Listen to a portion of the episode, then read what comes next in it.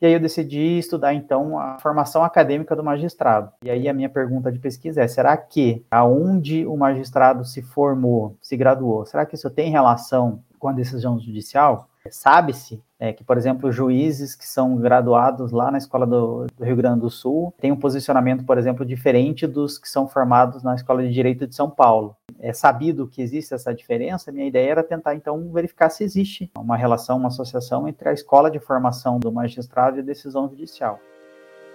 Olá, eu sou o Logan Nobre, falo de Curitiba e sou um dos editores de marketing científico da revista ETZ, Novas Práticas em Informação e Conhecimento Começa agora mais um episódio do podcast Revista ETZ, uma ação do projeto de extensão Ciência Aberta e a Gestão da Informação Científica da Universidade Federal do Paraná, a UFPR.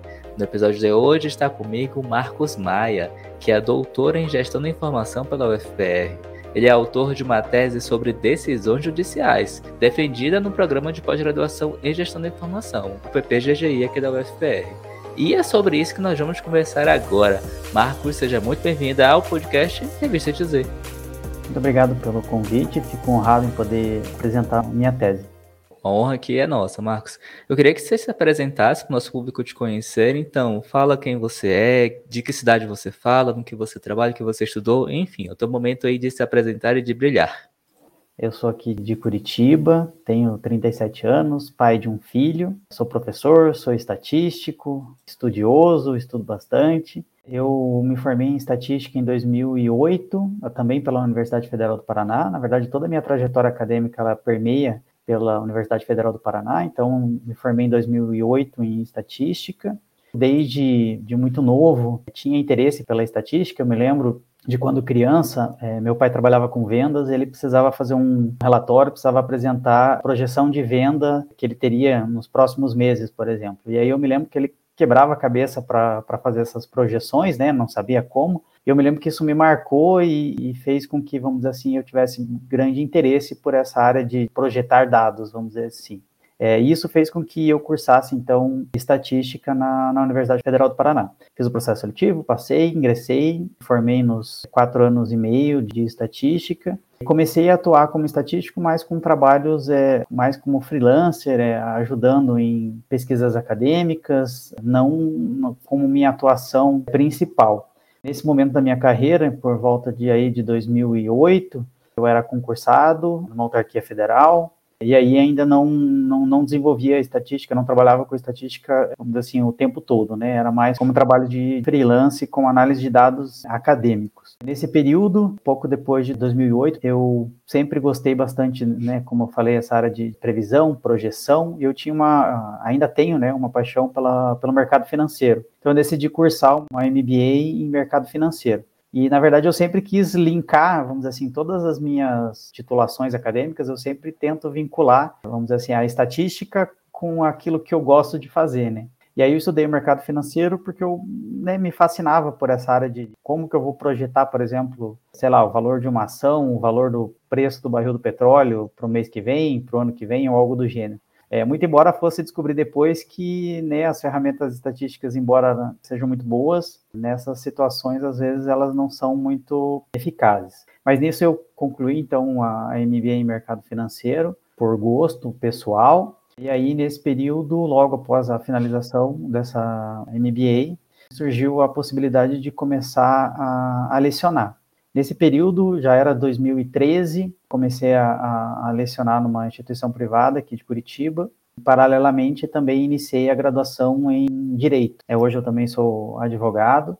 E aí também, assim como o MBA em Mercado Financeiro, a graduação em Direito também era por, né, por um gosto pessoal. Gostava muito de estudar o direito, mas a minha mente era mais no sentido de trazer ele para a estatística, né?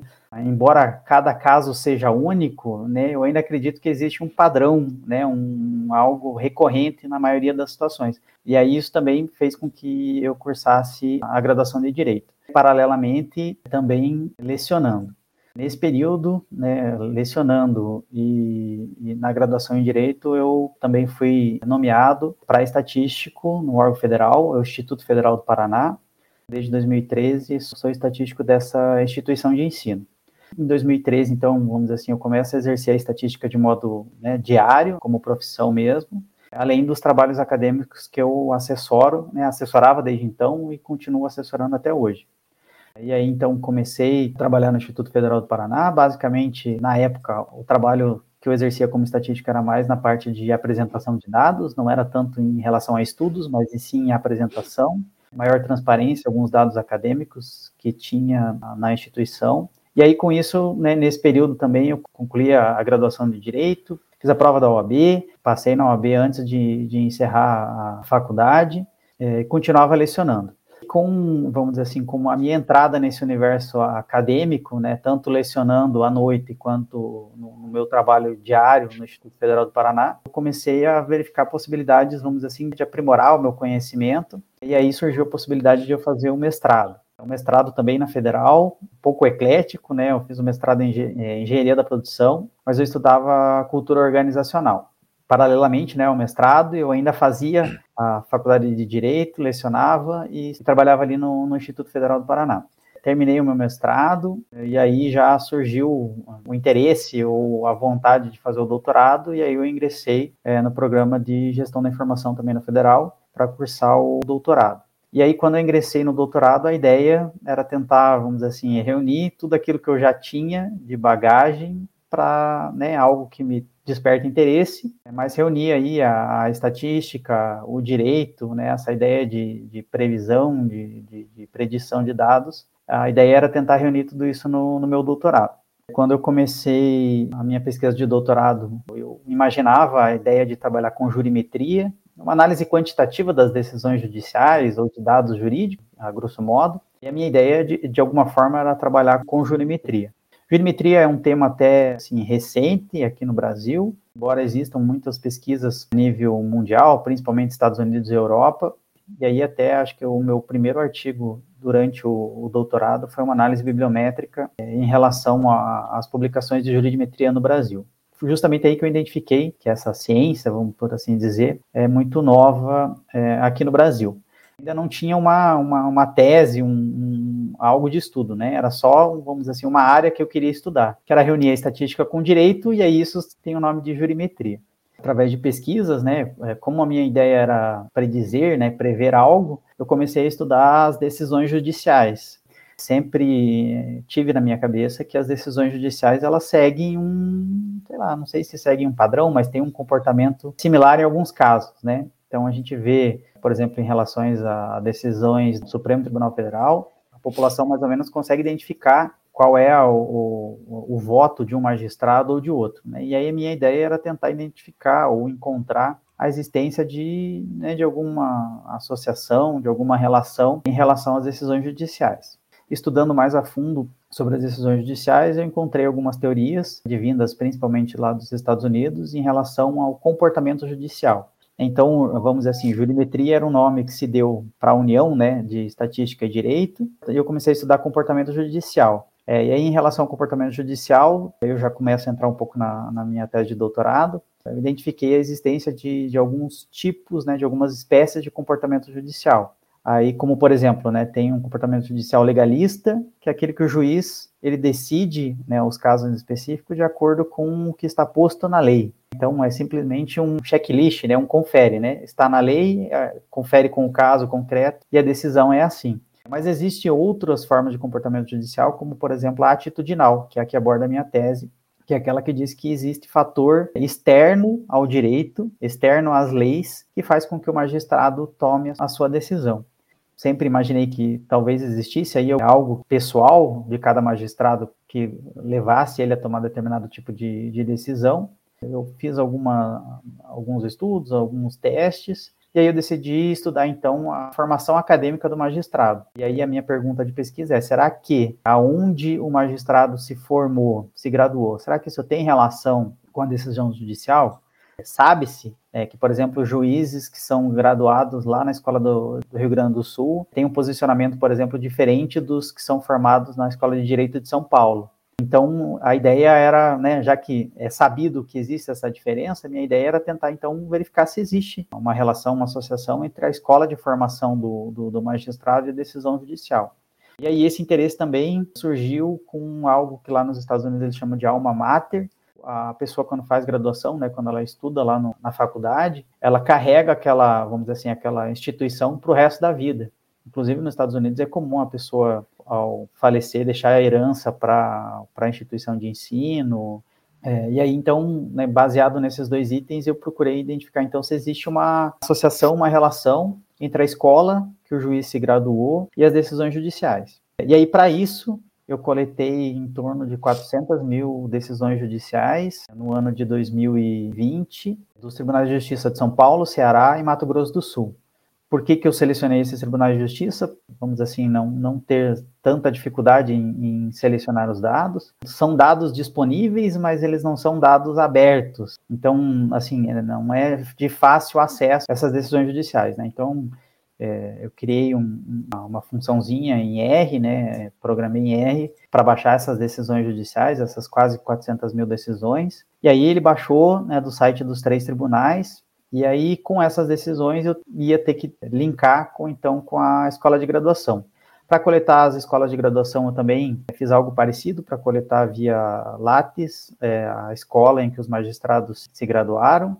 Em algumas situações foi necessário é, fazer pesquisas, né? Faculdade de São Paulo, por exemplo, tem esses dados na própria página, então vamos dizer assim, não precisaria do, do Lattes, então foi até mais, mais fácil. Mas de qualquer forma, eu baixei essas duas bases e aí, com a decisão judicial e a escola, eu queria verificar então se existia associação entre esses dados. Ainda em relação às decisões judiciais, né, a gente conhece que as decisões judiciais são documentos ali extensos, com páginas. E também eu criei uma, uma, uma funçãozinha também em linguagem R, para que ele pudesse ler essa, essas decisões judiciais e encontrar qual era o voto do, do magistrado, né? Vamos dizer assim, se era favorável à parte que ingressou com a ação, ou se ela era desfavorável, ou se ela era parcialmente favorável ao autor da demanda judicial. E aí, com essas duas bases, eu utilizei, então, alguns testes estatísticos, como o teste de Q quadrado, teste G, para tentar identificar essa, essa relação entre essas variáveis. E aí, no final da pesquisa, cheguei à conclusão de que existe uma associação, só que essa associação ela é muito fraca.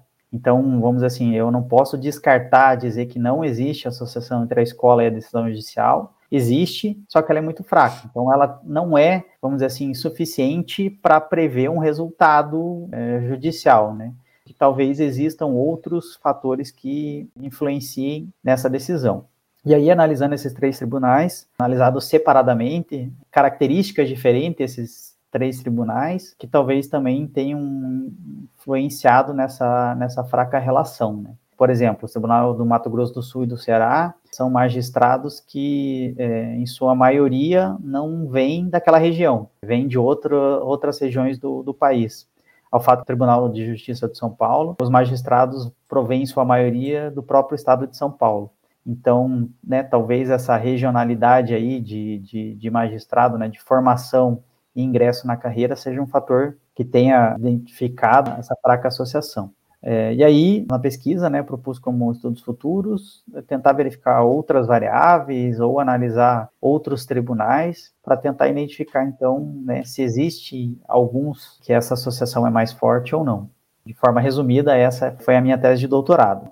Eu ainda continuo lecionando disciplinas relacionadas à estatística e ao direito também, e continuo atuando lá no Instituto Federal do Paraná como estatístico, aí lá trabalhando agora com revisão de dados educacionais e também com resumo e apresentação de dados. Muito bem, muito bem. Olha aí, você deu um voo geral sobre a sua carreira acadêmica, sua, sua carreira profissional, sobre a sua tese. Então, quem estava interessado em saber de onde que surgiu o seu interesse, de como você fez, como você escreveu essa tese, como que ela está linkada ao seu fazer profissional, né, as coisas que você estudou e as coisas com as quais você trabalha, já está por dentro. E para a gente dar um, um, gostinho ainda mais para as pessoas que vão assistir ou que vão né, ouvir esse episódio de podcast, para clicar aí na descrição do episódio e acessar a sua tese. Se você pudesse resumir em poucas frases, para quem principalmente não é da sua área de atuação, o que você diria? A minha tese é sobre tal coisa. Que coisa seria essa? A minha tese é sobre comportamento judicial. Muito bem. Resumidamente também, quais foram os objetivos da sua tese e como que você alcançou? Qual foi a metodologia que você usou? Tá, o objetivo é exatamente identificar se existe uma relação entre a escola de graduação dos magistrados e a decisão judicial. E a metodologia utilizada, então, foi uma pesquisa quantitativa, realizada por teste estatístico, teste de Q quadrado e teste G, para verificar a existência dessa relação. teste exato de Kramer, que foi o teste que identificou, então, que essa relação era fraca. Foi essa metodologia que foi utilizada para chegar no resultado. Quando você identificou que essa relação era fraca, como é que tu se sentiu, assim, enquanto pesquisador, tu se sentiu frustrado, sentiu feliz? Era isso que tu estava buscando? Como é que foi assim depois que tu chegou? Nossa, eu passei quatro anos, esse aqui é o meu resultado, essa aqui é a minha conclusão, e agora? Como é que foi a tua sensação quando tu se deparou com essa conclusão? Feliz pelo resultado encontrado, né? Eu imaginava que existia uma, uma relação. Talvez eu ficasse triste se não existisse essa relação, por ser algo que eu esperava, essa associação entre essas variáveis, né? É, eu fiquei feliz e o fato de ela ser uma, uma associação fraca me fez despertar o um interesse para tentar identificar então né, o porquê que ela é fraca, né? Ficou também até como objeto de estudo de, de pesquisa, é justamente verificar outros tribunais ou verificar então outras variáveis para tentar encontrar onde essa relação ela é mais presente. Era justamente isso que eu ia te perguntar agora, né, em relação à indicação de pesquisas futuras, né? Você acabou de falar aí, mas dê um pouco mais de detalhe para aquela pessoa que vai assistir esse conteúdo e vai se interessar de fato em buscar isso, em talvez escrever um artigo, ou talvez usar isso como objeto de estudo para sua dissertação, para sua tese, né? Como é que você iria operacionalizar essa sua indicação de pesquisa futura? No Brasil, a maioria das pesquisas relacionadas a comportamento judicial a jurimetria, ela é realizada com decisões judiciais do Supremo Tribunal Federal. A minha inovação, vamos por assim dizer, foi utilizar tribunais de primeira instância. E aí, como pesquisa futura, poderia ser é, decisões de segundo grau. Né? As minhas decisões foram de primeira instância, ou seja, foi a, a base da pirâmide. Né? Depois elas teriam recurso, e aí eu poderia estudar então essas decisões em segunda instância, ou mesmo até as do Supremo Tribunal Federal. Como que eu organizaria? Né? Eu tentaria analisar decisões de segunda instância, talvez desses mesmos tribunais, por já ter facilidade em, em coletar os dados. Poderia buscar outros dados de outras instituições, de outros tribunais de justiça, verificar também se existe essa relação em relação a, a outros tribunais. E aí, depois dessas duas possibilidades, uma terceira seria é, levantar outras variáveis. Primeiro, eu mudaria onde foi realizada a pesquisa, né? Foi primeira instância, eu mudaria para a segunda, e depois mudaria os tribunais de justiça. Uma terceira possibilidade, então, daí seria mudar o tipo de variável, tentar estudar alguma outra variável. Até no começo da minha pesquisa, eu também eu tive a pretensão de estudar é, até que período, né, o, qual é o lapso temporal e que existe essa associação entre essas variáveis. Do tipo, ah, será que aquele magistrado que se graduou há menos tempo Será que ele tem uma associação maior do que aquele que se graduou há mais tempo? Porque talvez isso seja um fator que contribua por essa fraca associação. Por que, que houve uma fraca associação? Ah, porque o magistrado se formou há 20 anos. Ah, mas e aqueles magistrados mais novos, né, que se formaram, sei lá, há 5 anos? Será que nessas situações a associação não é maior? Então, eu acho que esse, esse lapso temporal entre graduação e decisão judicial, eu acho que ele pode interferir também. Então, essa seria uma outra variável que eu pensei em, na época, mas era abrir demais, e aí isso fica, ficou, vamos dizer assim, como possibilidade para estudo futuro. Muito bem, então estão aí não só uma, mas quatro possibilidades de estudos futuros para você que se interessou por esse tema, né? E quer dar continuidade aí ao, à tese do Marcos. E fora do mundo das pesquisas, quem é o Marcos? O que, é que você faz no seu tempo livre? Quais são os seus hobbies? O que é que o Lattes e o LinkedIn não contam sobre você? Meu hobby é, é corrida de rua. Por muito tempo eu fiz triatlon e depois da pandemia me ative mais a, a corrida de rua mas há mais de 10 anos, de uns 20 anos, que eu pratico corrida de rua. Né? O triatlon foi um tempo menor, uns 5, 6 anos, mas eu parei com a, com a pandemia. A ideia é, é retornar à atividade física. Você gostaria de fazer alguma indicação cultural, um livro, um filme, um podcast sobre qualquer assunto?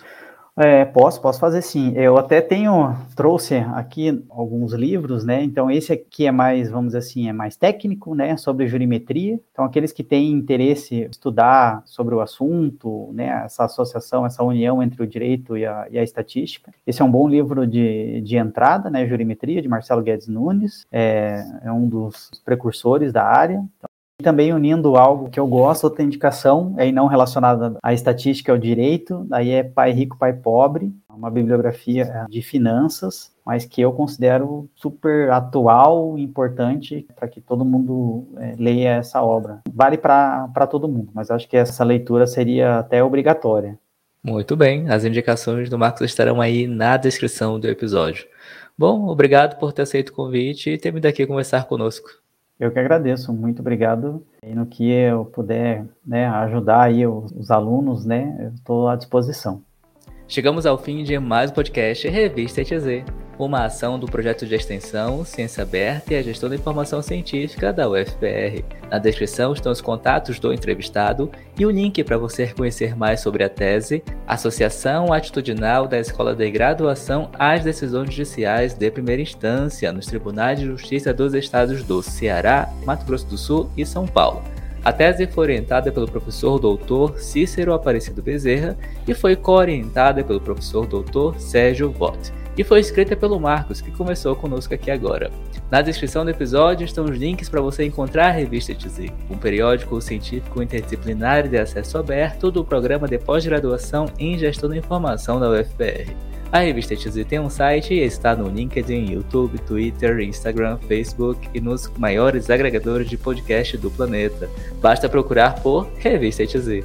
Eu sou o Logan Nobre e a gente se fala no próximo episódio. Até mais. Eu sou Marcos Maia. Contem comigo.